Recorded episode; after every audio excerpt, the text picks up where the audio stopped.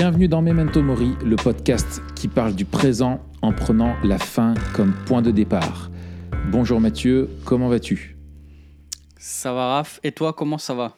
Ça va très bien, je te remercie. Euh, très content de te retrouver et de vous retrouver euh, vous aussi pour euh, ce nouvel épisode ensemble.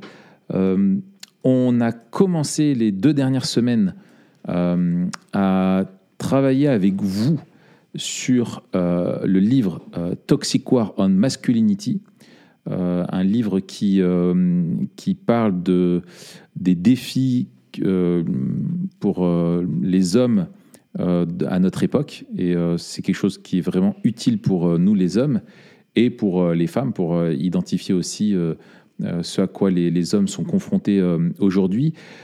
On étudie ce livre dans le but de développer notre...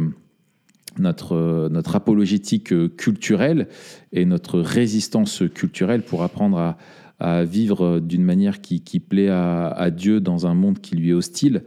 Euh, et ensemble, ce qu'on ce qu'on veut, c'est vraiment vous équiper à travers ces lectures-là pour vous donner des, outils pour ça. Et en fait, on s'est dit que c'était intéressant de basculer, d'étudier ça en parallèle avec un, autre livre qui est vraiment aussi un, ouvrage euh, euh, très utile pour euh, comprendre, le, décoder la culture dans laquelle on vit.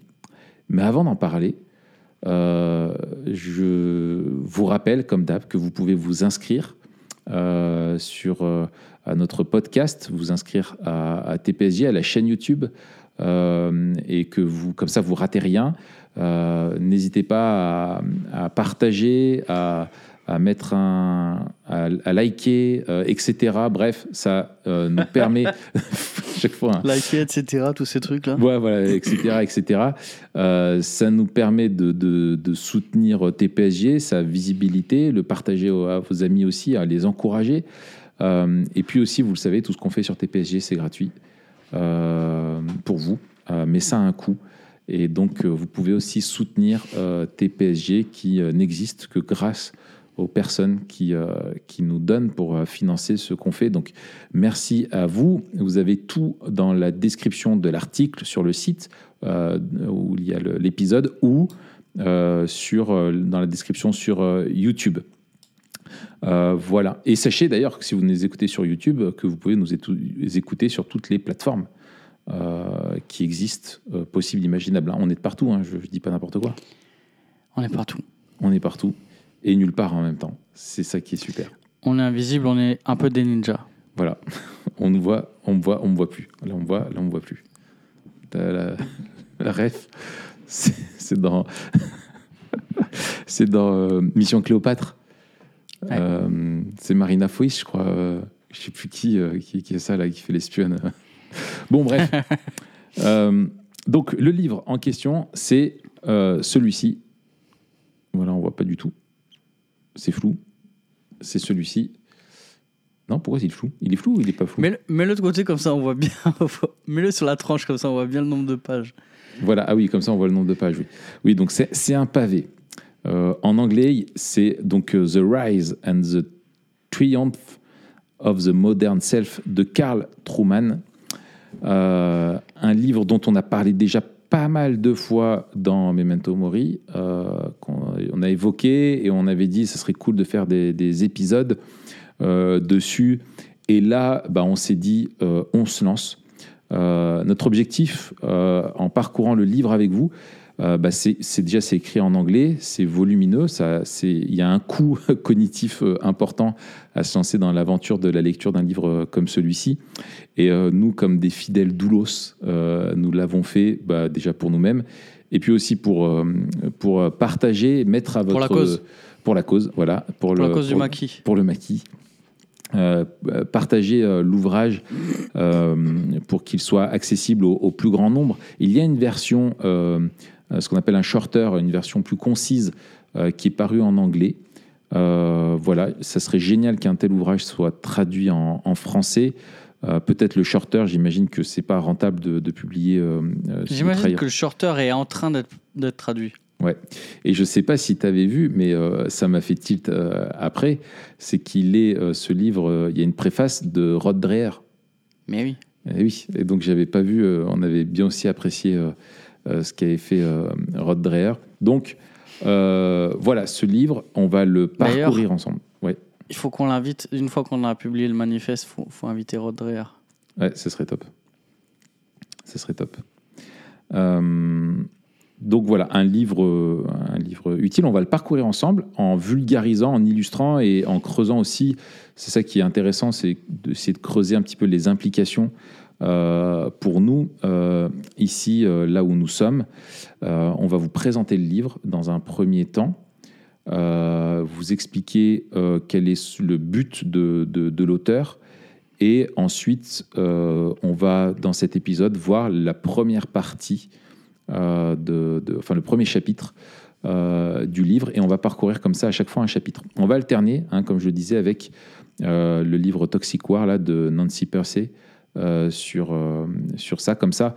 Voilà. Mais vous avez, euh, vous pouvez suivre après, soit par juste par livre, soit vous pouvez suivre la, globalité. Vous allez voir, il y a des liens entre les deux qui sont, qui sont évidents. Et on espère vous donner des, des, des- des concepts clés, des outils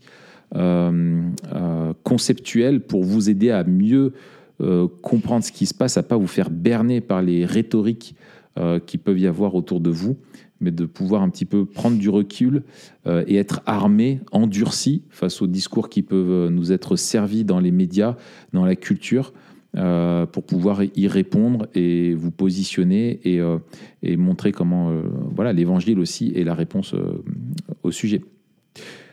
Donc ce livre, Matt, de quoi nous parle-t-il Si on voulait le, présenter un petit peu, le pitcher? Ce livre, en fait, il nous parle de, euh, d'une révolution euh, dont on voit l'aboutissement depuis quelques années, euh, mais qui prend racine dans un contexte plus large et plus ancien. Et en fait, le livre est la, est l'investigation des changements qui ont amené. C'est ce que Truman dit dans son, dans son intro. C'est comment ça se fait qu'on est arrivé à un moment donné où c'était non seulement euh, OK de dire, mais, euh, mais normal et encouragé, plébiscité, de dire je suis euh, une femme enfermée dans un corps d'homme. Mm. Et donc ce, ce livre, justement, il, il va tisser un petit peu la toile, il va un peu tirer le fil de, de tous les changements qui ont été opérés dans les siècles précédents concernant la définition du moi. En fait, c'est euh, un livre qui vient euh, euh, donner une théorisation et un cadre conceptuel pour penser tous les changements qui ont abouti euh, à ce que l'auteur appelle le modern self, le, le moi moderne ou le, ou le soi moderne, c'est-à-dire cette définition si particulière aujourd'hui de, de ce qui constitue notre, notre identité. Euh, et donc, il commence en disant bah, euh, ce qu'on voit ici, ce qu'on est en train de vivre ici, c'est pas, euh, c'est pas juste le résultat de quelques décennies. C'est-à-dire, il ne faut pas juste remonter à la révolution sexuelle pour pouvoir expliquer ce qu'on est en train de vivre dans nos sociétés. Il faut aller bien plus en avant dans l'histoire, euh, avec un, un changement beaucoup plus large et beaucoup plus profond, qui vient toucher à des, à des fondamentaux euh, qui n'avaient jusque-là euh, pas été redéfinis, en tout cas pas de cette manière. Notre compréhension du but de la vie, du bonheur et de notre identité. Ce qui est, ce qui est, je trouve remarquable, juste pour être juste dans la, la- la présentation générale, c'est quelque chose qu'on fait pas trop en français, où on a des, approches qui vont être euh, soit uniquement euh, conceptuelles de, certaines, euh, d'un certain sujet, euh, où on fait de l'histoire. Euh, je sais que les anglo-saxons font beaucoup de ça, hein, la question de l'histoire de la pensée, euh, history of thought, euh, comment la pensée s'est développée sur un sujet. Et c'est ça qui est bien, c'est qu'il arrive à nous montrer comment différents penseurs au fil du temps ont été chacun un barreau euh, de l'échelle euh, qui a permis aux autres de grimper dessus, euh, qui ont posé des concepts qui ont permis à d'autres penseurs à ensuite d'arriver et de- d'établir des- de, nouveaux concepts sur ce qui existait dans la compréhension du, du moi. Pour tout ça, pour aboutir juste à la jusqu'à la question aujourd'hui de la, de, la, de, de la problématique LGBTQ et la question de la transidentité en particulier, où il explique en fait sans euh, tout un, un- un background euh, préexistant euh, conceptuel, on ne pourrait pas arriver aujourd'hui à cette... sans l'histoire, sans étudier l'histoire de la pensée, son évolution, on ne peut pas comprendre comment c'est possible aujourd'hui de soutenir qu'on peut être justement un homme enfermé dans un corps de femme ou inversement, et que ça fait du sens. Euh, une telle pensée euh, ex nihilo qui, a- qui émergerait comme ça euh, il y a euh, quatre, quatre siècles, on aurait dit que la personne, elle est, elle est folle à lier, en fait, que ça n'a aucun sens, euh, qu'il n'y a rien qui permet dans la, dans la société, il n'y a rien qui permet aux gens de soutenir une telle affirmation, comme si moi, aujourd'hui, je disais que je suis un, en fait un, un alien euh, croisé avec un, C'est bien ce que je pensais. avec un, voilà, croisé avec un- une fourchette. Voilà, ça n'a fait aucun sens, ça, ça ni queue ni tête. Ah, voilà. J'aurais plus dit cuillère, mais euh, je Ouais, sais pas pourquoi. C'est à cause de l'arrondi de mon crâne. exact. Ouais, c'est ça. Et euh, le- vraiment, ce qu'il veut mettre en avant, euh, Truman, pour commencer, c'est que euh, nous, on, on a tendance à, à regarder que le, le haut de l'iceberg. Et, et je pense qu'en général, c'est un, un manque. C'est-à-dire, on manque de, de connaissances dans l'histoire des idées. Mm. Sur les, les idées, elles apparaissent jamais dans le vide, comme tu as dit. Euh, mais du coup, sur, sur quoi elles prennent appui? Et, et du coup, on peut remonter un fil de pensée comme ça. Mm. Euh, et c'est ce que fait, euh, ce que fait Truman. Et il nous met aussi en, en, en garde contre deux dangers. Et je pense que c'est deux dangers que l'on retrouve beaucoup dans la discussion et dans le discours euh, chrétien. La première, c'est une euh, simplification à, à outrance. Mm. Euh, il dit qu'il faut faire attention à, à ne pas réduire les facteurs à la seule question du péché. C'est-à-dire euh, un peu la péché- le, le péché comme la carte joker. euh, Pourquoi on en est là Bam, bah, à cause du péché. Mm. D'accord, en fait. Euh, ultimement, oui, mais une fois qu'on a dit ça, on n'a on a rien dit. Et j'aimais bien l'exemple qu'il qui donnait quand il demandait à ses, euh, à ses étudiants euh, est-ce que les tours du, est-ce que le 11 septembre, les, les tours du, du World Trade Center se sont euh, effondrés à cause de la gravité? Oui, c'est ça. Euh, Oui, mais en fait, quand on dit ça, on dit rien des causes qui ont mené à ce désastre. Oui, oui. Et donc, euh, c'est vraiment une. euh, il, il est en train de remonter un petit peu. Il fait un peu le Dr House, tu vois, de, de, du modern self pour remonter les causes et, et, et bien identifier aussi les symptômes. Euh, et, et justement, il, il disait euh, euh, un, des, un, un autre danger, ce serait un traitement isolé des, des symptômes. Mm. Euh, et c'est. en, en traitant juste les symptômes, on isole les symptômes justement de, de l'histoire de la pensée et d'un contexte plus global.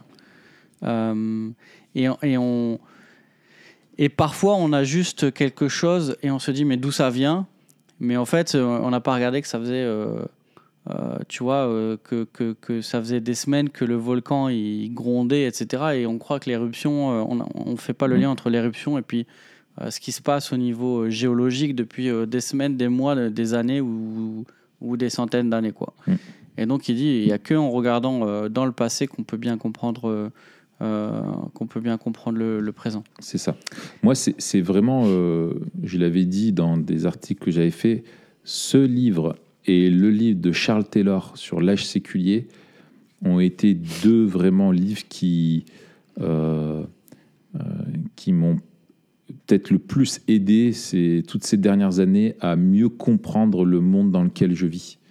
Euh, Charles Taylor à l'échelle macroscopique, c'est quoi une société sécularisée, et lui la compréhension de l'individu, comment les individus se comprennent et comment on se comprend aujourd'hui.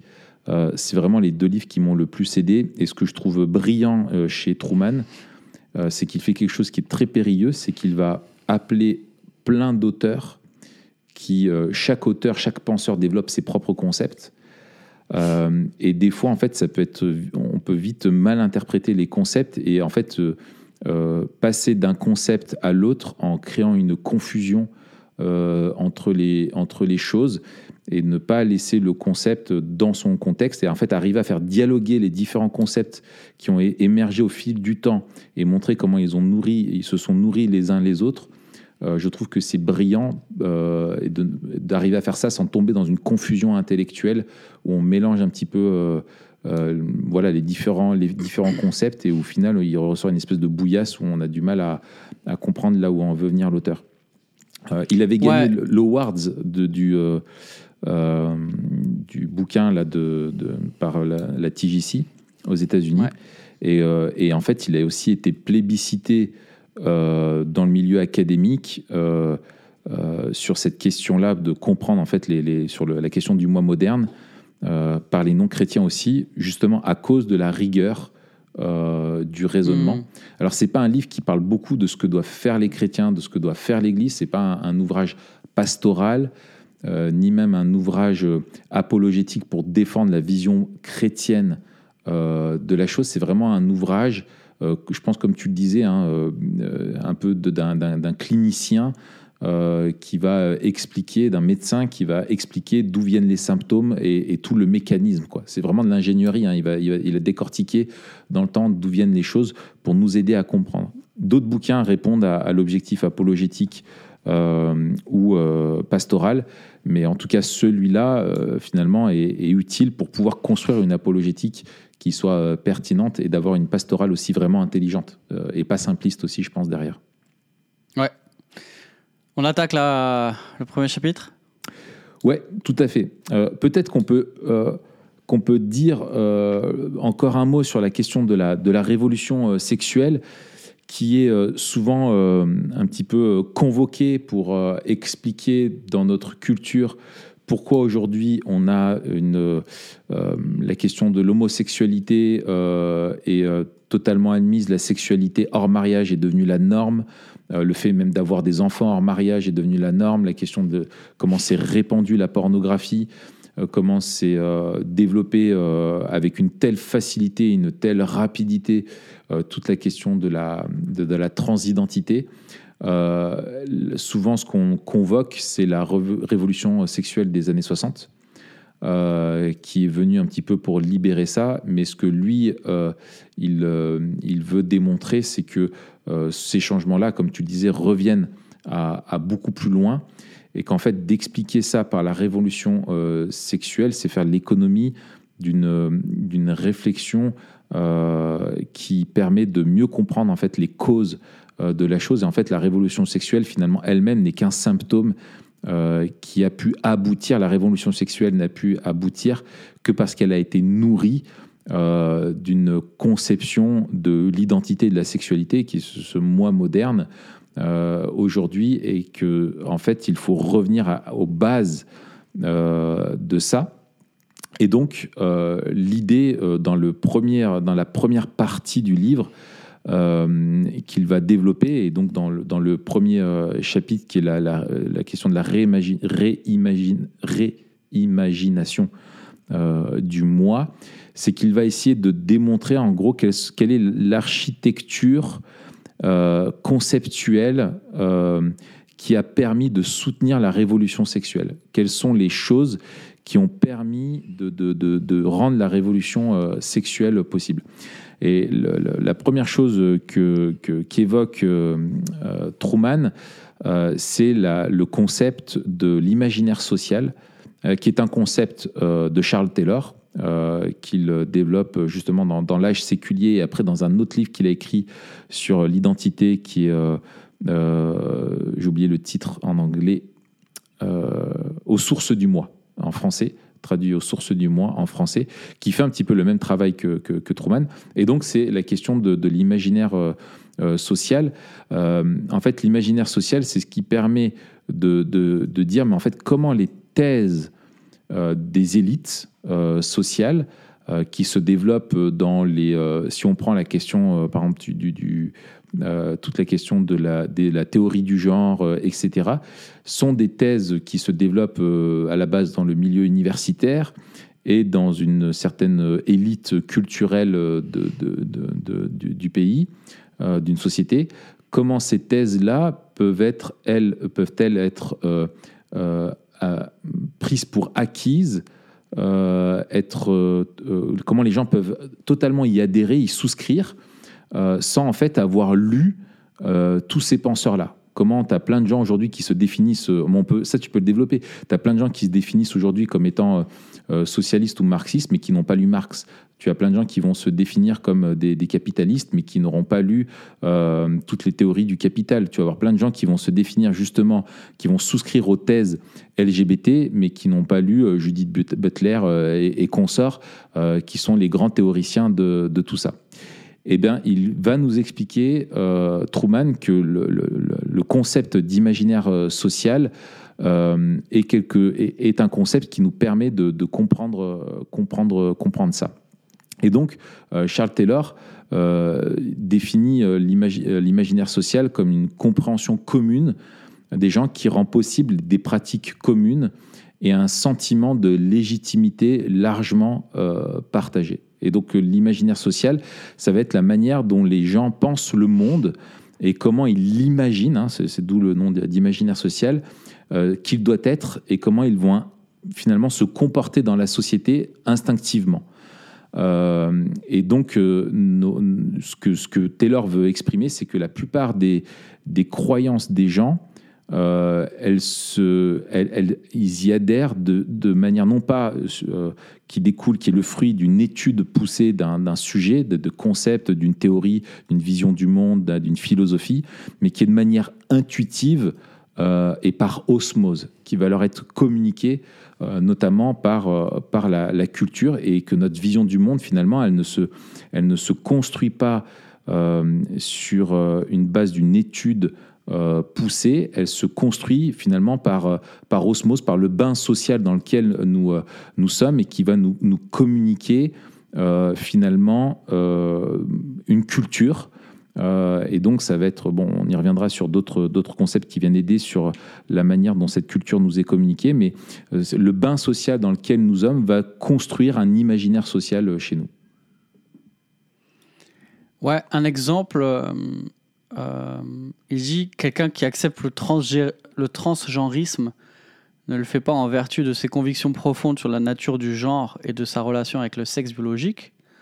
Entre guillemets, c'est pas quelqu'un qui va pouvoir affirmer, défendre euh, ou prouver euh, justement toutes les théories qui nous viennent de Butler et consorts mm. sur la séparation entre la biologie et le, et le genre, entre le corps physique et la construction du moi, mais plutôt avec l'idée qu'il est normal d'affirmer sa propre identité si cela ne blesse personne. Mm. Et donc c'est vrai que c'est quelque chose de beaucoup plus intuitif, comme tu disais, et c'est peut-être une des différences avec la, la question de la, de la vision du monde, où quand on parle de vision du monde, justement, on va euh, aller un petit peu en amont euh, et justement euh, voir les valeurs qui viennent sous-tendre cette, cet imaginaire social, que les gens prennent pour acquis, que les gens embrassent, sans forcément savoir ni pourquoi, ni d'où ça vient. Hmm. et ça, je trouve que c'est important parce que euh, euh, le plus souvent, en fait, on a affaire à des gens qui ne savent pas pourquoi ils pensent ce qu'ils pensent. Mm. Euh, et, et, nous, c'est ce qui va aussi nous intéresser, c'est de, de, réfléchir à bah, pourquoi et comment les gens pensent ce qu'ils pensent, pour pouvoir aussi adresser les bonnes questions. Mm. et une fois qu'on a dessiné aussi cet, cet imaginaire social, on n'est pas en train de se battre contre des moulins à vent. Comme, comme après, il, euh, il explique avec d'autres d'autres modèles de, de Philippe Riff notamment. Mm. Euh, on, est, on est passé, il y a une rupture tellement grande qu'on n'a on a plus les mêmes, euh, les mêmes présupposés, on ne partage plus les mêmes fondements fondamentaux pour parler du monde de la même manière. On, on est passé à une autre à une autre vision du monde complètement différente. Ouais. Euh, et donc, si on n'a pas conscience de ce dont est formé justement cet imaginaire social, euh, on va, on va euh, employer un discours que, que, que les gens ne reconnaissent plus. Quoi. Et, et je- ouais, Et juste sur cette question de l'articulation entre l'imaginaire social et la, la vision du monde, je, je bosse un petit peu là-dessus aussi, là de mon côté. Euh, il me semble que quand on parle de vision du monde, on parle plutôt euh, à l'échelle individuelle, comment une personne voit le monde, ses valeurs, etc.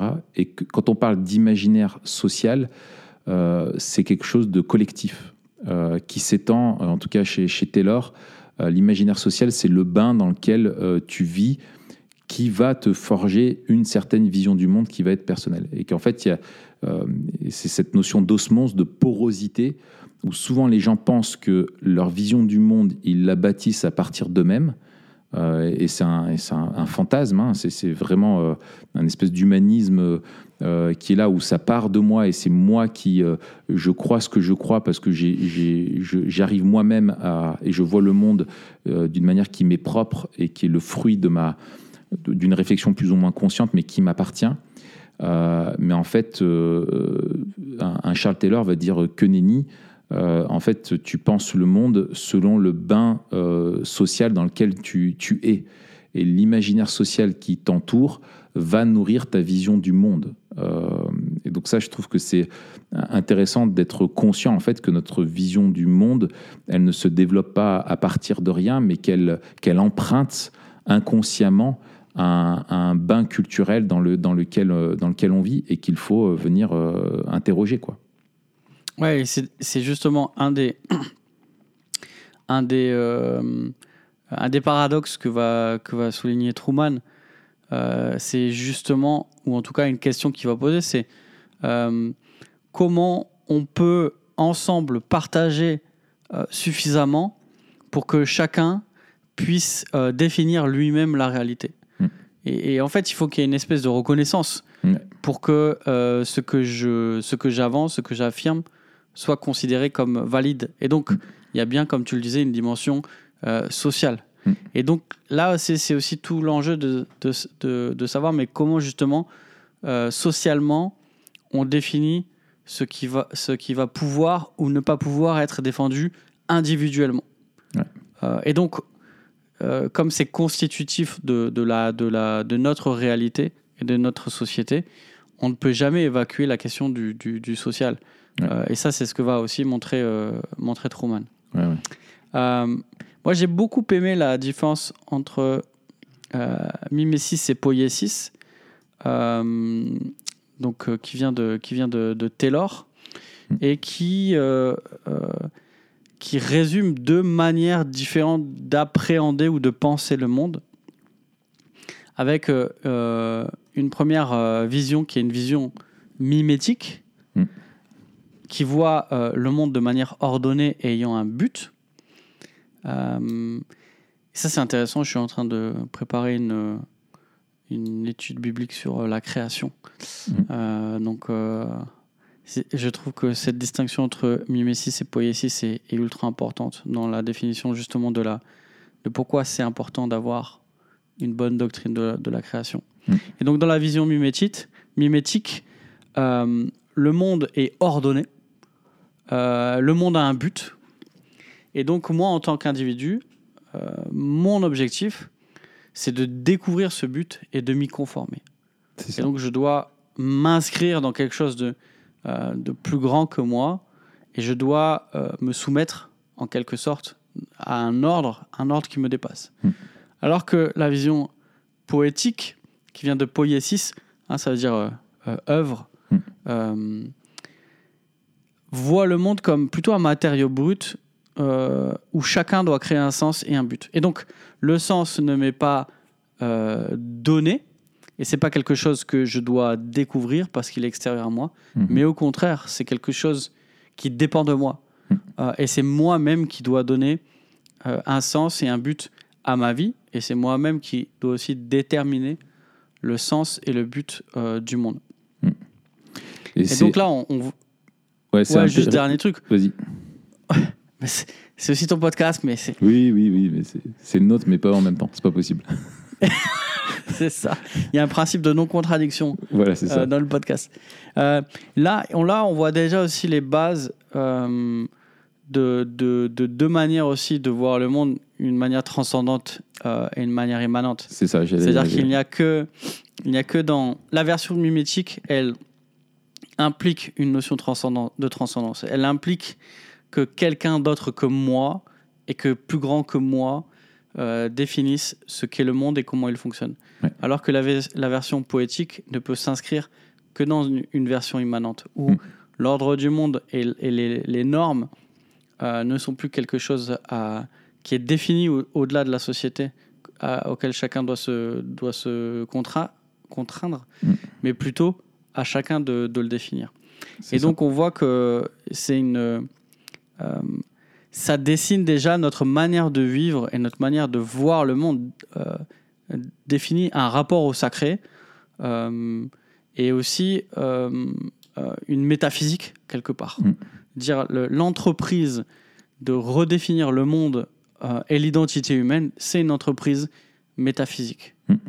Et donc c'est pour ça qu'il y a quelque chose d'absolument fascinant dans toutes ces questions, c'est que cet imaginaire social, elle fait redescendre des questions les plus importantes à un niveau le plus trivial. Ouais. Euh, des, des- des- des questionnements qui ont habité euh, euh, l'humanité depuis le début qui- et qui ont alimenté tous les discours de, de- de tous les grands philosophes et de tous les grands penseurs et de tous les grands mouvements, Ouais. etc. Et les fait redescendre de manière implicite dans des pensées et des pratiques euh, dont ne sont même pas conscients ceux qui, euh, ceux qui les bafouent euh, ou ceux qui les, qui les balayent d'un d'un revers de, de la main. Et elle est là la grande révolution. C'est que jusqu'à là, on avait au moins le, le- le- la clarté, tu vois, la clairvoyance de, de savoir ce qu'on était en train de faire. Ouais. On est en train de, de, de redéfinir l'ordre du monde.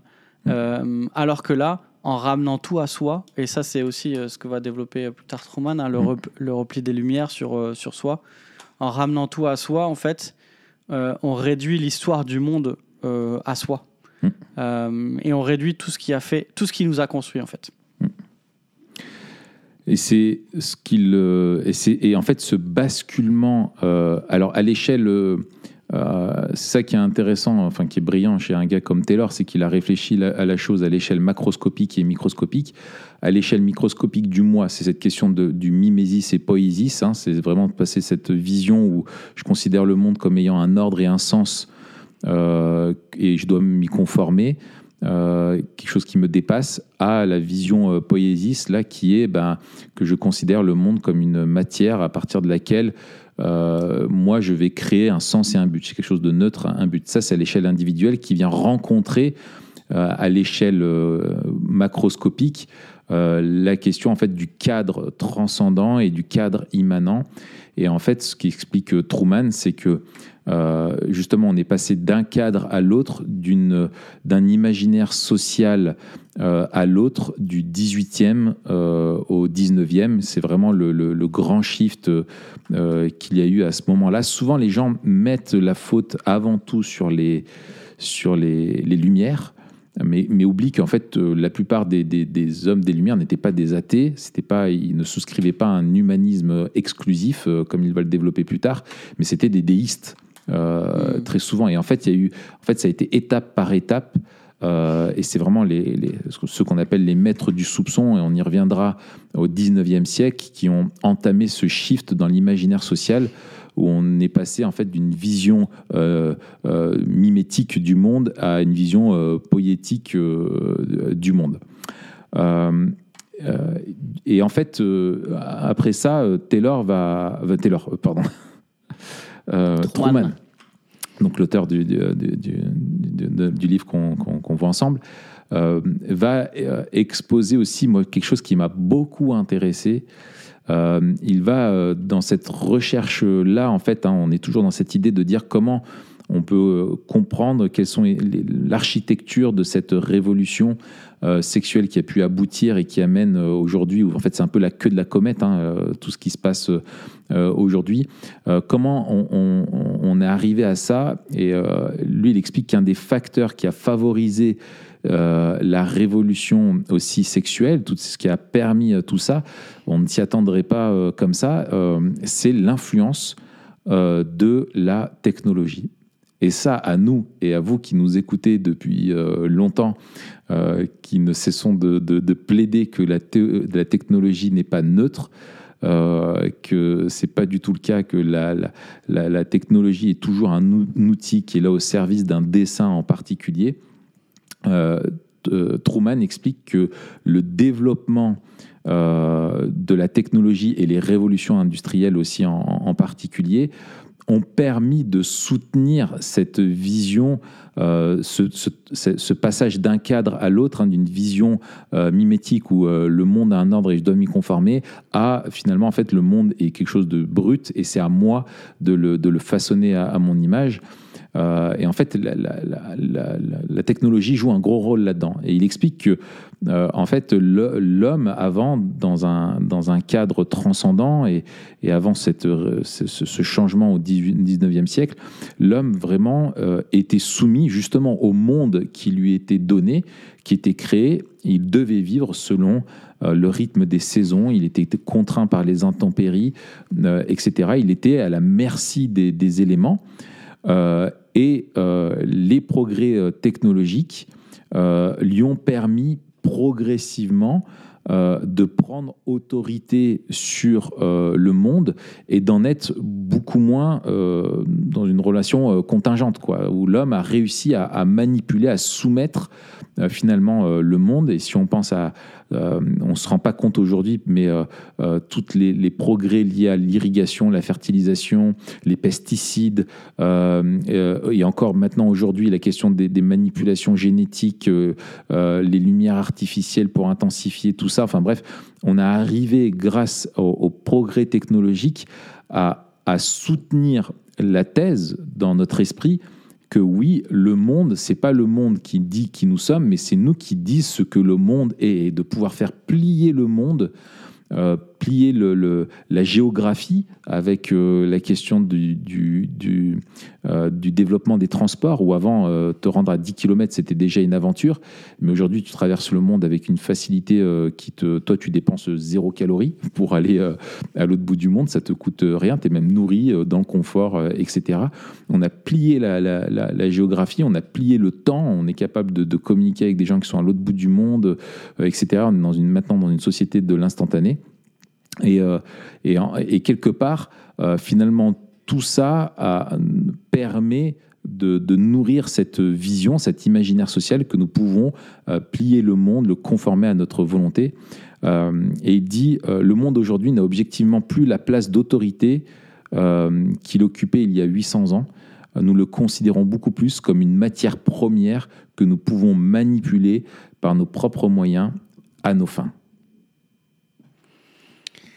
Ouais, avant on était euh, euh, quelque part contraint par nos capacités limitées justement à rester dans ce cadre et à, cadre mm. moral et à ces normes. Et c'est tout le rapport à la providence en fait qui change. Exactement. C'est-à-dire si je euh, si je considère que les choses les plus basiques comme ben, le, le, temps, enfin la météo, sont dans les mains de Dieu, j'ai un rapport au sacré qui est différent. Euh, que je dis bah maintenant j'ai plus besoin de Dieu en fait puisque je peux envoyer une sonde pour faire pleuvoir. Euh, et donc Dieu me sert plus à rien. Et aussi un changement, c'est-à-dire que le, développement de la, technologie, enfin le rythme de développement de la technologie, euh, fait que la morale est de fait le, ce qui suit le développement technologique. C'est-à-dire qu'on n'a plus le temps maintenant de penser le développement avant qu'il arrive le développement euh, euh, et les nouveautés arrivent avant, euh, avant, avant la morale ou avant la réflexion, dans tous les cas. Mm. À cela s'ajoute, c'est ce qu'il dit aussi un petit peu plus loin, mais qui ne lie pas forcément à, ça, que le, la technologie redéfinit le rapport euh, à, à, à l'économie et aussi euh, à la morale.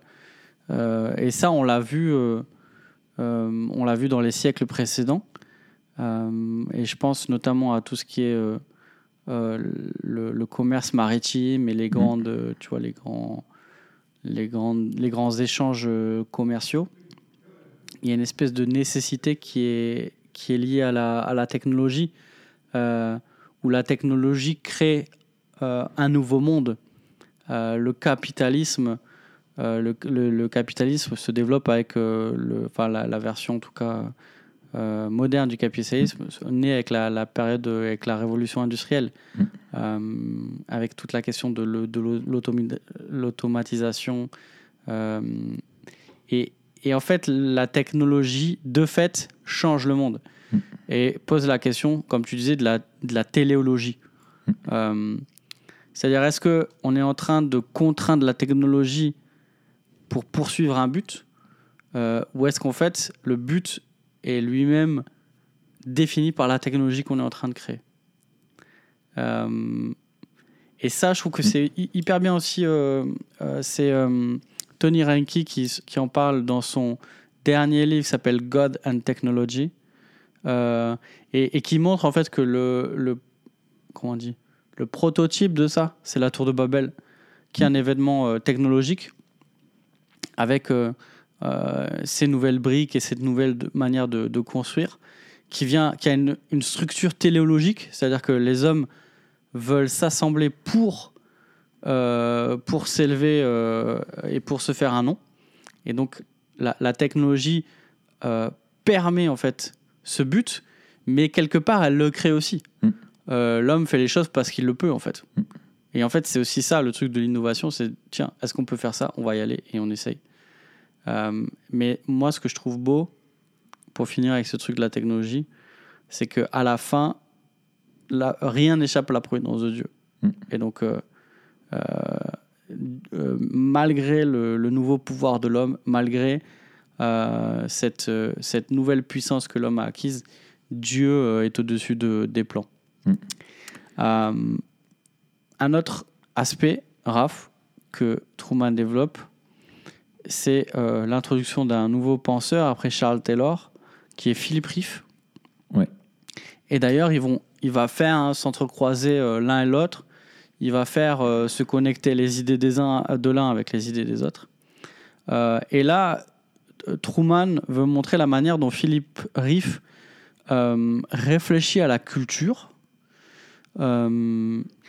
Et il va euh, identifier des mouvements. Alors, des mouvements que euh, Truman dit être euh, un peu trop simplistes pour expliquer, pour être une grande théorie Oui, oui. là, de, du monde, mais qui nous, aime, qui nous aident quand même à, à- à penser de mani- à, gros, à très grands traits le, le rapport entre l'homme et, et- et la société. Ouais. Euh, Oui, tu veux dire un truc? Je, oui je, je on, va y, on va y venir, mais je voulais encore rebondir moi, sur la question de la technologie. Ah, mais Euh, vas-y. Non, vas-y, mon gars. Mais euh, euh, en fait, je pense que on ne se rend pas assez compte combien en fait certaines thèses de nos jours euh, sont euh, soutenues par justement la question de la possibilité technologique.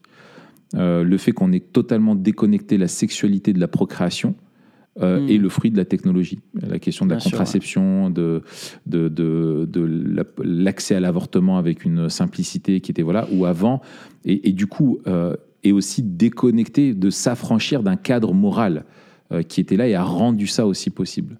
Euh, et c'est pour ça qu'on dit que la technologie n'est- pas neutre aussi, c'est qu'elle permet à l'homme de faire ce à quoi il aspire. Euh, enfin, de Bah, tendre. Et puis, euh, et puis, et puis l'un, l'un euh, comme je disais, l'un euh, précipite l'autre. C'est-à-dire que euh, le cadre moral n'est pas remis en question de fait quand on ne peut pas le remettre en question. c'est ça, Mais exactement. dès qu'on peut le remettre en question, il a tendance Mm. à être remis en question. Ben, c'est ça, exactement. Et ça, c'est la rébellion, quoi. C'est la nature de, de- de la rébellion. Et, euh, et en fait, le- le- la réalité euh, qui est comprise, il a une phrase, je trouve, hyper importante. Il dit L'autocréation est la routine de notre imagi- imaginaire social moderne. Et ça, rendu possible par par la, technologie. Et je pensais notamment, tu vois, à la, à la, au, succès d'Apple. Mm. Tu vois, la, où l'individu est devenu le centre. tu vois, j'avais jamais réfléchi à, ça avant, mais j'y ai réfléchi il y a quelques temps sur le fait, tu vois, avec tout l'iPhone, le, l'iMac, le, euh, l'iPod, etc. Le i, c'est le c'est du jeu en fait. Et en fait, ce sont des outils qui sont conçus pour nous donner l'illusion que nous sommes au centre du monde et qui ont le pouvoir en fait de, de mettre le monde à notre service. Et c'est le génie d'Apple de dire que grâce à nos outils, en fait, vous êtes au centre du monde et vous pouvez tout faire, vous pouvez tout créer, vous pouvez tout explorer, vous pouvez tout faire, et c'est conçu pour vous et c'est facile, c'est voilà, et cette technologie si bien designée, on bosse avec Apple euh, au quotidien et, je, j'aime beaucoup. Euh, bah en fait, c'est, euh, fait pour ça. En fait, tout est facile avec un Mac. Et en fait, ça façonne, ça va, ça va forger, ça participe. Apple participe à, créer l'imaginaire social. Euh, dans lequel je suis, où je peux conformer le monde euh, un petit peu à, ma, volonté. Et, on vit dans cette époque euh, où on a finalement des possibilités innombrables, on a beaucoup plus de pouvoir sur le monde naturel qu'avant grâce à tous ces outils-là. Et on parle aussi, on peut tout modeler. voilà. Et en fait, cette question de euh, on parle aussi, je vois le vocable de fluidité euh, qui, euh, qui vient de partout. sur l'emploi, la façon de travailler, de se déplacer, de, etc. Finalement, on voit que ça nourrit cette vision-là, qu'en fait, que tout est fluide et, donc aussi, y compris notre identité. Et, je pense qu'il y a ce biais-là, nous devrions en prendre conscience, en fait, du biais que permettent les technologies qui nous ont euh, permis de nous éloigner de, de la nature, des réalités de la nature, on y est beaucoup moins contraint. Alors, quand la nature, euh, euh, si on la personnifie, se réveille, ou que Dieu, dans sa providence, va secouer la terre plus fortement, ou va amener un tsunami ou un truc, là, tout de suite, on fait moins les malins. On, se rappelle qu'en fait, de toute notre technologie, tous nos machins, on, est vite, on est plus fragile qu'on ne l'imagine. Et c'est quelque part un des côtés positifs de, aussi de toute la, ce qui, tout le mouvement avec l'écologie euh, qui nous rappelle que les réchauffements climatiques, ça, en fait, rendent la vie impossible et que notre technologie, en fait, ne mm. peut rien par, par, rapport à ça. Mais avant notre époque et l'ère de l'industrialisation en particulier et de la digitalisation, euh, en fait, on, travaillait beaucoup plus en dépendant. Et on était, en fait, quand tu travaillais, tu étais tout de suite confronté en fait à la réalité. Euh, tu travailles mal, tu construis mal, ça te tombe sur la tronche. Euh, tu vois, c'est, tu, t'occupes mal de tes bêtes, elles meurent. Euh, t'as pas assez de bois pour te chauffer l'hiver, tu vas te cailler. Tu vois, on était confronté euh, à ça.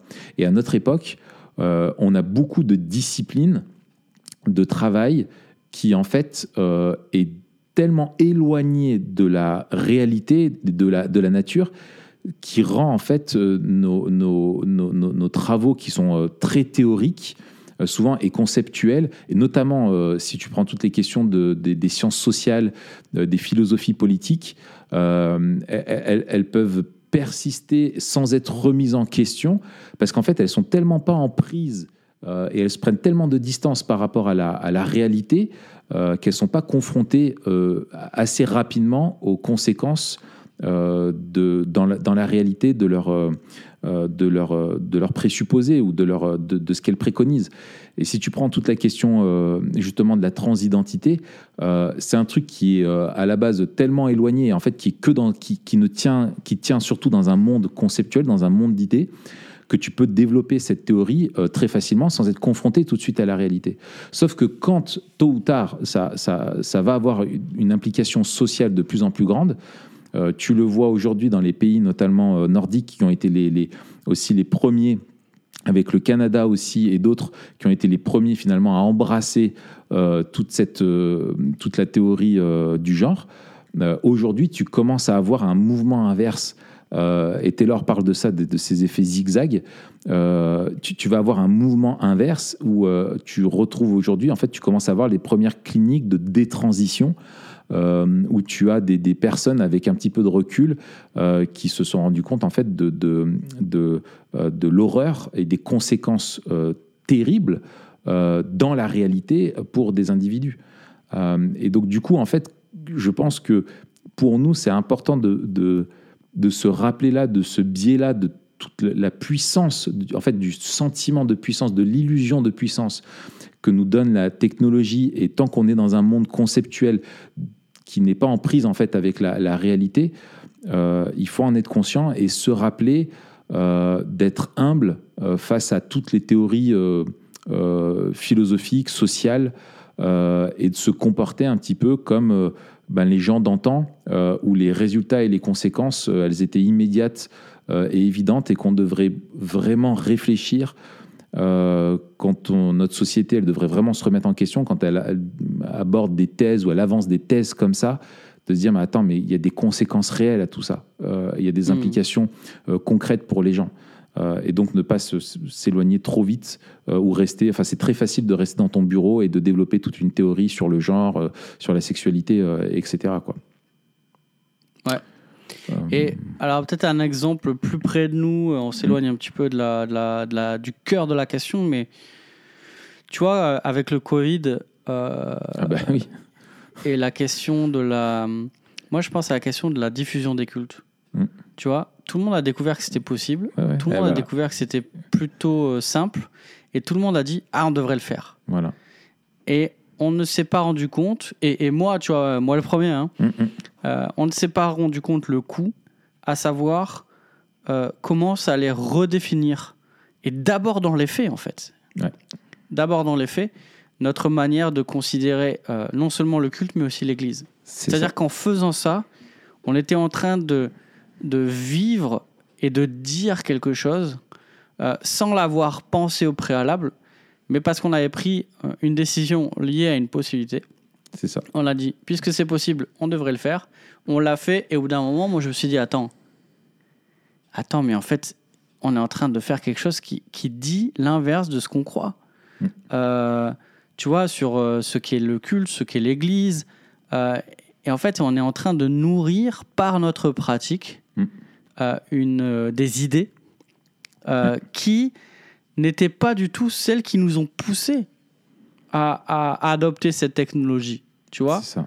Euh, et donc, encore une fois, on a fait les choses parce qu'on le pouvait, parce que la technologie était, euh, elle était là, parce que peut-être il y avait des besoins immédiats.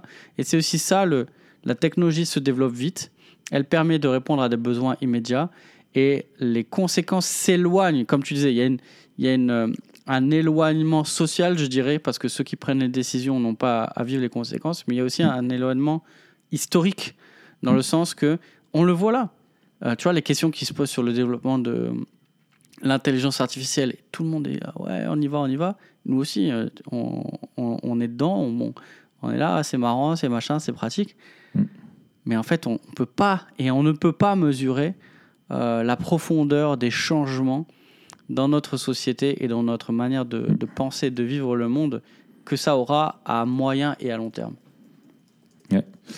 C'est ça. Donc c'est une très bonne remarque et ça, ça, concourt en fait à, montrer à quel point en fait euh, euh, le, biais de la technologie euh, sur notre sur notre capacité, le pouvoir que ça nous donne et, et, l'illusion en fait qu'on peut faire ce qu'on veut, en fait qu'on peut qu'on peut s'affranchir et qu'on n'accepte plus aussi les limitations de la nature qui sont là. Euh, avec des choses aussi. Et il y a, des côtés très positifs dans, le, développement de, la, science et de la médecine, etc., pour soigner et tout ça. C'est pas le fait de dire attention, euh, la technologie nous biaise tout et, et pourrit tout. C'est pas du tout ça. Mais c'est d'avoir ce discernement-là de ce que ça peut apporter, parce que la technologie, si on en revient à la question euh, du bouquin, en fait, la technologie aujourd'hui permet de soutenir la thèse que tu peux être euh, une femme enfermée dans un corps d'homme et que tu peux changer de corps. Euh, que tu peux mm. prendre des hormones qui vont te faire euh, pousser des poils ou qui vont arrêter ta croissance, que tu peux te faire des ablations, tu peux faire les opérations, etc. Avant, il n'y avait pas une technologie qui pouvait soutenir, être là pour permettre de, porter cette thèse-là. Et aujourd'hui, la technologie... Avant, on se déguisait. Voilà, tu allais te déguiser. Et c'était du travestissement. Et tu prenais, tu faisais semblant d'être. Et aujourd'hui, en fait, on croit qu'on peut vraiment être. Mais là mm. encore, c'est une illusion parce que en réalité, tu ne changes pas de sexe. Tu ne changes pas de sexe. Ton sexe, il est, est, dans ton ADN. C'est chromosomique. Tu restes euh, XX ou XY. Euh, tu vas travailler sur l'apparence que les autres vont percevoir de toi. Tu vas travailler sur les organes sexuels, mais tu ne changes pas de sexe. Tu restes un corps féminin ou masculin sous hormones, euh, mutilé, opéré, chirurgie esthétique, etc. etc. Donc, encore une fois, là derrière, c'est, qu'une de, c'est qu'une illusion. quoi. Hmm. Euh, bref, euh, en, bref, du coup, euh, en fait, en, tu vois, en même temps, je suis en train de prendre une note pour moi-même et en même temps en train de. Une note pour moi ouais, voilà. si on en arrive à Philippe Riff. Alors, Philippe Riff, c'est un sociologue du 20e, un immense penseur, très peu connu chez nous. J'ai acheté, du coup, son bouquin là que je montre. sur le, le, triomphe du thérapeutique, The Triumph of the Therapeutic. Philippe Riff, donc c'est un, sociologue et, selon Riff, alors il a, beaucoup travaillé sur euh, les thèses de, Marx, euh, de, Marx, n'importe quoi, de Freud euh, notamment, et il part de, la thèse qu'en fait une, société elle est définie par un cadre qui lui-même en fait va fixer les interdits. Euh, et il prend la thèse freudienne selon laquelle tout humain et toute civilisation cherche euh, le bonheur et que le bonheur est toujours en lien avec sa satisfaction euh, sexuelle. Et voilà ce qu'il dit dans, la, dans la bouche de Truman. si l'appétit sexuel est le moteur de la civilisation, alors la civilisation est réellement définie à sa base par une idée négative, par ce comportement qu'elle dénonce comme inacceptable et y renonce. Euh, il y a des normes sociales, il y a des normes sexuelles, euh, il y a des interdits, etc. Euh, ceci a des implications institutionnelles. La vitalité d'une culture dépend de l'autorité des institutions qui appliquent ou inculquent ces renonciations et les transmettent ainsi, ainsi d'une génération à l'autre. La culture, au moins historiquement, oriente l'individu vers le monde. Euh, c'est dans les activités communautaires que les individus trouvent leur véritable identité. La confiance dans la culture traditionnelle est donc quelque chose qui est donné et appris et non quelque chose que l'individu se crée lui-même.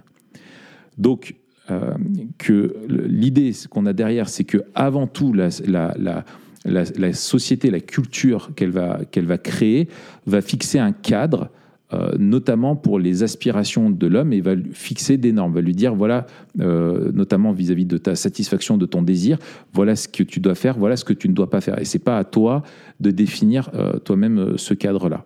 Et en fait, ce que fait Philippe Riff, c'est qu'il va essayer de comprendre comment l'homme s'est développé dans le temps euh, et, s'est compris lui-même en rapport avec euh, la, société. Et que nous apprenons ce que nous sommes en apprenant comment nous conformer au but de la majorité de la communauté dans laquelle nous appartenons. La société crée un cadre et en notre comportement, en fait, euh, et en fait, est le fait de se conformer avec ça. Donc ça rejoint cette question de cadre finalement transcendant. là, c'est dans l'aspect social, c'est de se dire bah, la société euh, à fixer des règles et je dois me conformer à ça. Et donc, il identifie, lui, euh, cinq, euh, attends, un, deux, trois, quatre étapes, quatre grandes étapes dans la compréhension de l'homme. il parle d'abord de, de, de, de, dans l'histoire de l'humanité, de l'homme politique. il vit une vie communautaire et, se trouve, et trouve son identité dans les activités de la communauté. Euh, et donc, en fait, ce qui faisait que tu étais ton, identité, elle se construisait dans le fait que, ben, en fait, tu participes aux vies de, de la communauté. Euh, tu vas au marché avec les autres, tu fais partie de l'aéro, tu vas à l'aéropage avec les autres. Euh, et que l'homme politique va, va, va finalement vivre dans la police, dans la société, va trouver son identité là-dedans. Ensuite, il dit que dans, dans l'histoire, Riff s'est développé la religion et donc là, on va passer à l'homme qui va euh, se comprendre, c'est l'homme religieux qui va se comprendre euh, par rapport à la religion. Peut-être tu veux prendre le relais pour pas que je fasse un monologue? Ouais. Après, avec le, euh, le développement, notamment de l'industrie, on arrive à l'homme économique, où l'homme trouve son identité dans, dans son activité professionnelle. Et d'ailleurs, jusqu'à il n'y a pas longtemps, et puis il y a des overlaps, bien sûr, entre ces, différentes, ces différents mouvements. Mais dire ce qui nous définissait euh, d'abord, euh, jusqu'à il n'y a pas longtemps, c'était euh, ce qu'on faisait. Et c'était une des premières questions qui, qui venaient. Euh, et enfin, Riff, et c'est là qu'il y a un overlap avec, avec Taylor, parle de l'homme psychologique. Et c'est là où il y a la grande rupture pour Riff. C'est-à-dire que, euh, au contraire de l'homme politique, l'homme religieux, l'homme économique, ici, l'homme psychologique, il ne trouve pas son identité dans sa participation à des activités extérieures à lui, euh, dans la vie de l'activité, mais dans la quête personnelle du bonheur. C'est ça. Euh, et justement, c'est ce qui va, pour Riff, définir la modernité, définir le moi moderne, définir l'homme moderne, cet homme psychologique. Euh, c'est que c'est lui-même qui définit son sens. Comment? En suivant l'expression de, son- de ses sentiments euh, et de ses désirs. Mm. Et là, je trouvais que le rapport entre le 3 et le 4 et la rupture, elle était super bien euh, illustrée justement par Truman en disant bah, cette, ce changement-là au niveau sociétal, Ouais. eh bien, il, il s'inscrit aussi dans, dans notre histoire et dans notre manière de, de réfléchir le monde.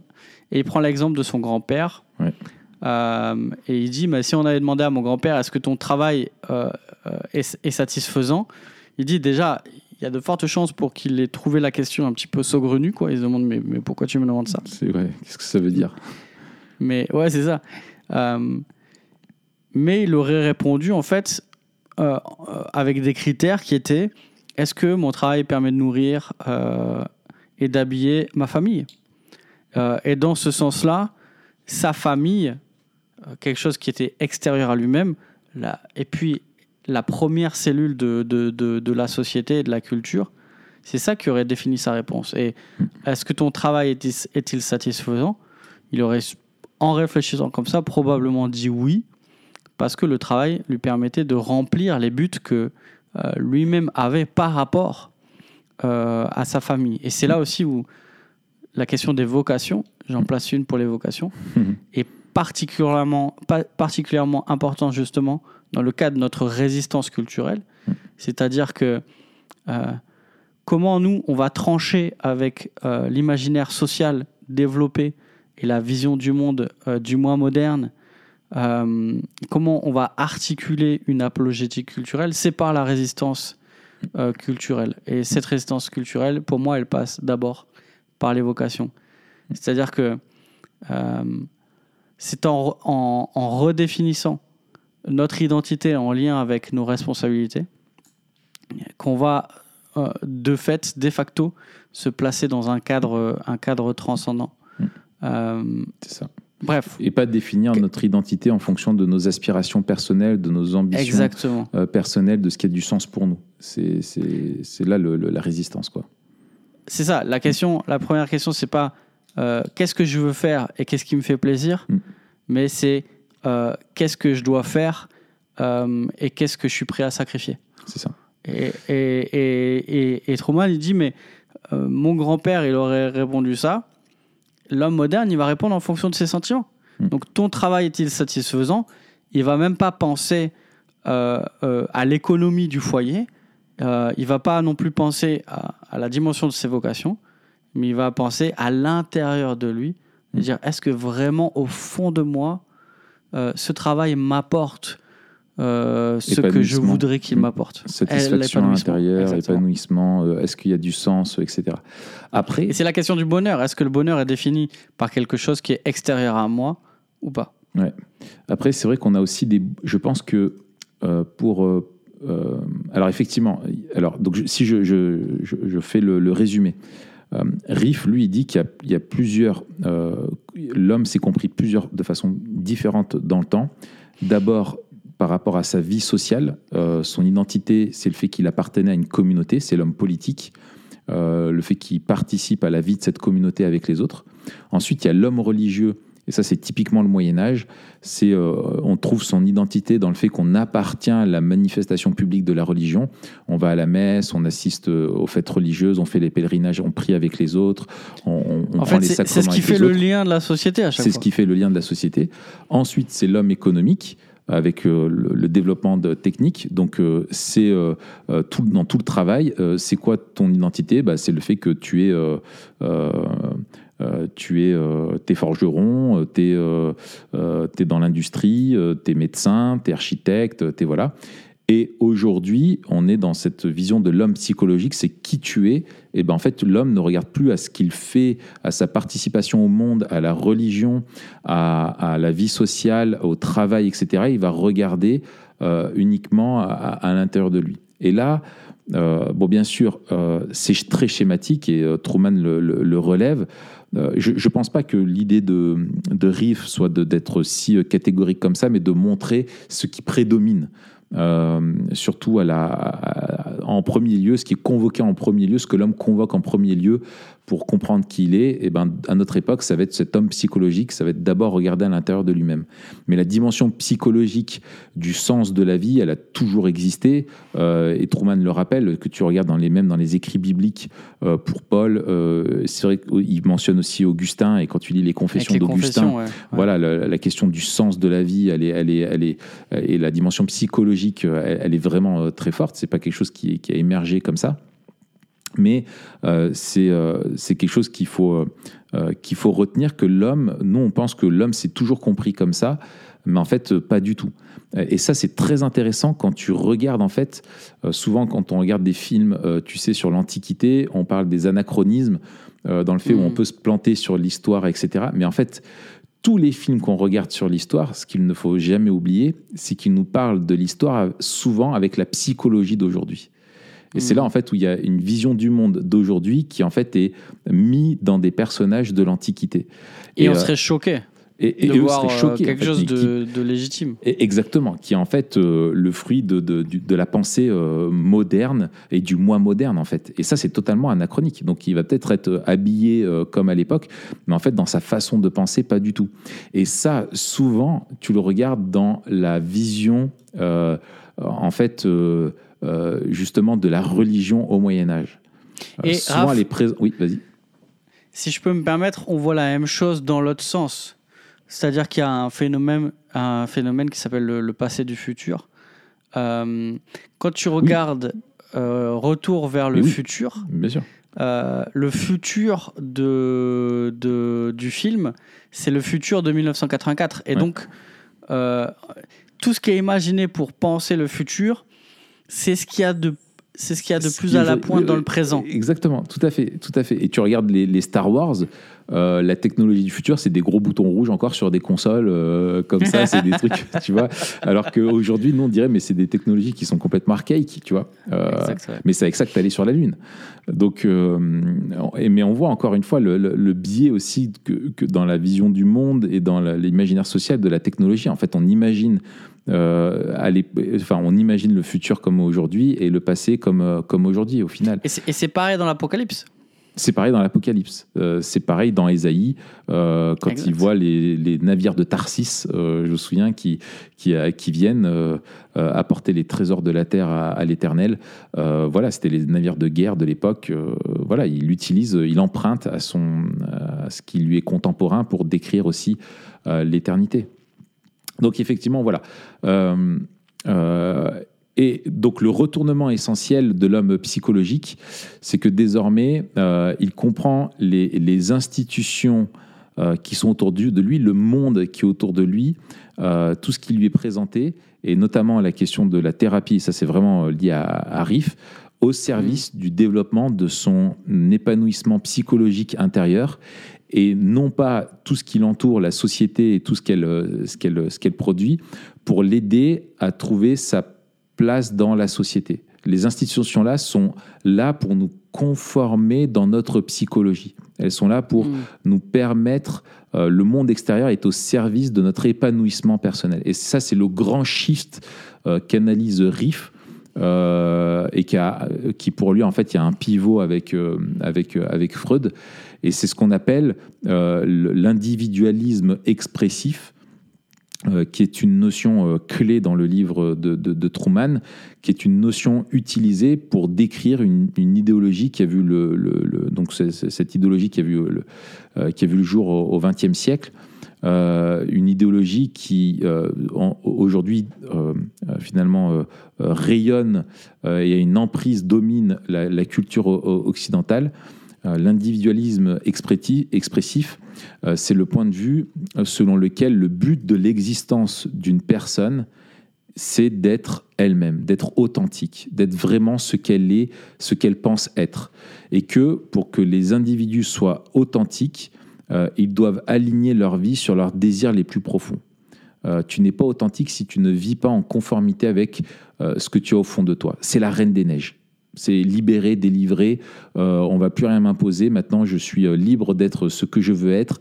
Et c'est comme ça que je suis authentique. C'est comme ça que je suis vrai. C'est quand je suis vrai par rapport à, moi-même. Et, ce qu'on attend de la société, euh, euh, d'une société moderne, c'est qu'elle applaudisse les individus qui alignent leur vie sur leurs désirs les plus profonds. Qu'elle encourage et qu'elle dise Waouh, c'est ça, cette personne a vraiment compris comment on doit vivre aujourd'hui. Et, euh, et que la, la Et elle est société. courageuse. Va, ouais, elle est courageuse, euh, elle est authentique, c'est comme ça que je dois vivre. Et donc, on a une société, et quand tu regardes tous les. Et en fait, c'est ça que les gens ne se rendent pas compte. Mais euh, tous les, combien de films ont pour trame de fond la personne, en fait, qui va devenir qui elle a envie d'être? C'est toute l'industrie d'Hollywood. C'est tu deviens vraiment celui que tu veux. Tu t'affranchis du train-train, tu t'affranchis de ce que la société veut de toi, tu t'affranchis de ce que tes parents veulent de toi, et tu deviens celui que tu veux. Et en fait, ça, euh, ça fait partie du ferment, ça fait partie du, du, terreau euh, qui est favorable à l'idée de, de pousser cette réflexion-là, de dire, mais en fait, c'est aussi vrai pour ton corps. Euh, c'est à toi, c'est à ta psychologie, c'est pas ton corps, ta biologie, tes, tes chromosomes qui disent qui tu es, c'est ta psychologie, c'est toi qui dis qui tu es. Mais tout ça, Et la ça a été société voilà. doit t'aider et te permettre. C'est ça. Et c'est la vocation ça. de la société. C'est ça. C'est que la vocation de la société, c'est pas juste même d'accepter que tu fais ce que tu veux, c'est qu'elle doit le promouvoir, que tu cherches à être ce que tu veux. Et si elle ne fait pas ça, elle est défaillante. Elle est défaillante, autoritaire Mm. et tyrannique. Tyrannique, ouais. C'est-à-dire que euh, on, on en vient à un renversement. C'est-à-dire si la société euh, ne, ne garantit pas, euh, ne protège pas, euh, ne permet pas et ne renforce pas l'expression de soi, alors c'est une société, et on va le voir aussi, hein, ce qu'a amené Marx, Mm. d'oppression. Ouais. C'est- où on a encore euh, une classe d'élite qui veut euh, euh, opprimer une classe inférieure. C'est ça. Et ça, combiné à du marxisme, ouais, c'est euh, terrible. Et, et en fait, c'est ça aussi qui est le terreau de ce soft totalitarisme, où en fait, euh, maintenant, tu as une doxa qui est que les gens doivent être euh, conformes à ce qu'ils veulent être, et toute personne qui va remettre ça en question, en fait, elle n'a pas le droit parce qu'elle empêche les gens d'être ce qu'ils veulent être. Euh, Mais ouais, mais mais il y a une euh, mais il y a une question. Ça c'était euh, une, une première question. en tout cas, il y a, il y a enfin Truman avait posé deux questions. La première, c'est OK, euh, tu peux être ce que tu veux, mais pourquoi c'est important que l'identité soit reconnue publiquement? Mm. Et donc ça, c'est la, la notion de la notion de reconnaissance que tu viens de que tu viens de, de souligner. Euh, que, que la, au lieu de ça- ça- s'adapter aux normes de la société, c'est la société qui s'adapte euh, Mm. à l'homme moderne. Mais il y a une question qui, qui demeure, euh, c'est et que et que Truman parfois il est un petit peu il est un petit peu mordant dans, un dans peu ses taquin, exemples. ouais. Il dit mais alors pourquoi c'est impensable de ne pas faire le gâteau de mariage d'un couple gay? Sous peine d'être poursuivi hein, c'est pas juste euh, Oui, c'est-à-dire c'est- que C'est un cas fameux aux États-Unis qui avait eu un procès. euh, Exactement. ouais. on, on- on- c'est même pas qu'on a, on, on a euh, que c'est ok d'avoir un avis différent, c'est que t'es- tu peux être poursuivi euh, pour quelque chose qui est non essentiel. C'est-à-dire, les gars, ils peuvent avoir euh, un gâteau dans n'importe quelle euh, pâtisserie. Bref.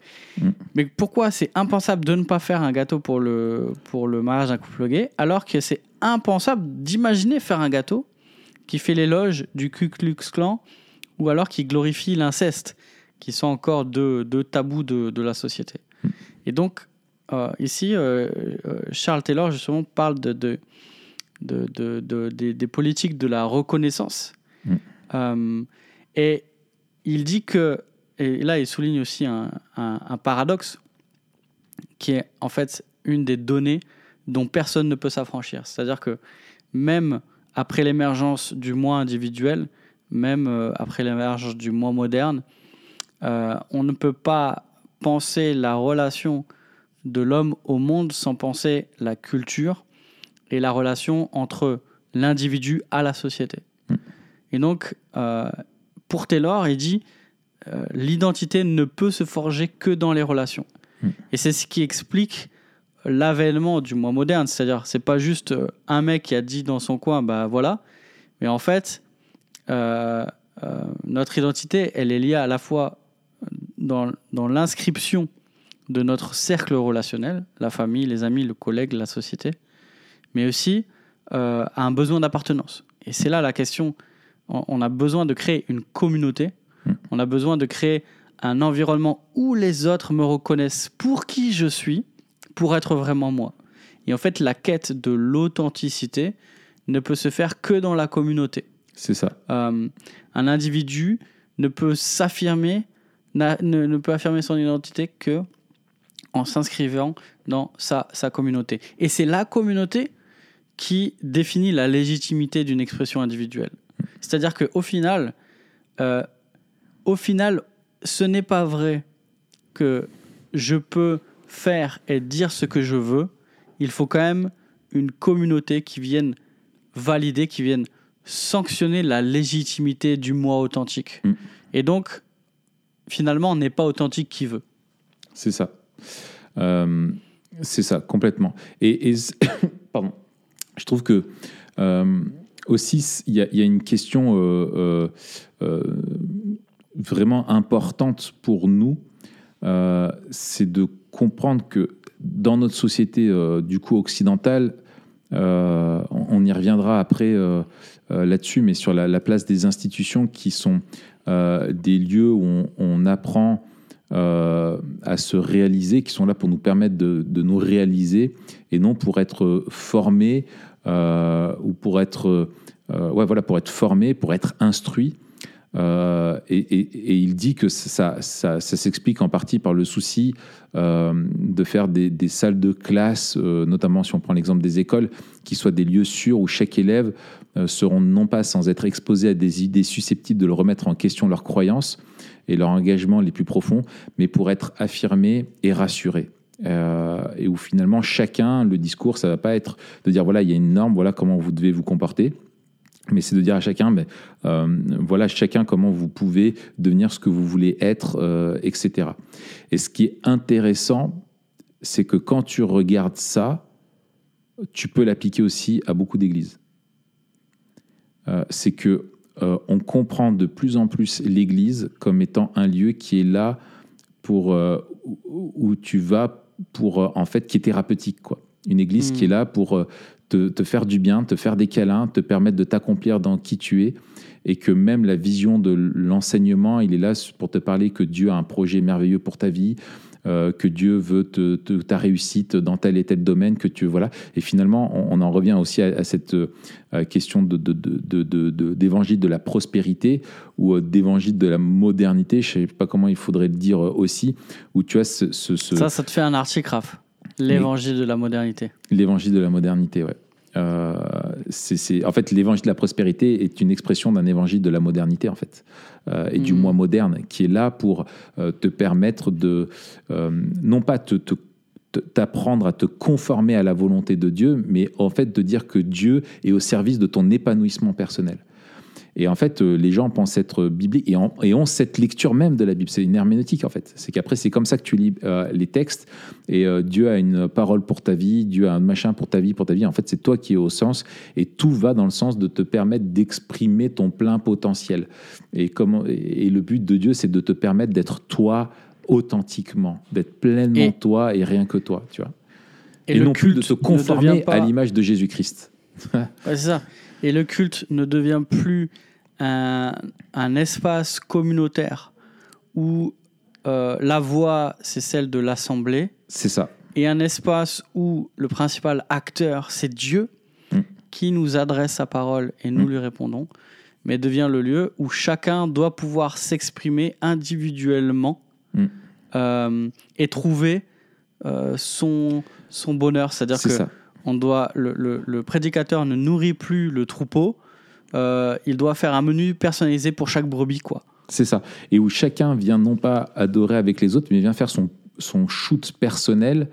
Euh, chacun, en fait, tu adores les uns à côté des autres, mais plus ensemble, quoi. Tu vois, où chacun est dans son Mhm. truc. Et tu le vois dans même le fait de faire ces, de transformer les, les églises en salles de concert, dans la musique noire, les fumigènes, t'as les yeux fermés, t'es dans ton coin, t'es dans ta bulle, en fait. Et les gens viennent pour se mettre dans leur bulle et consommer des services qui leur permettent de, de nourrir leur, euh, leur spiritualité égocentrée mais c'est tout sauf ce qu'est l'Église, quoi. Euh, et c'est là aussi où encore doit se manifester la résistance culturelle.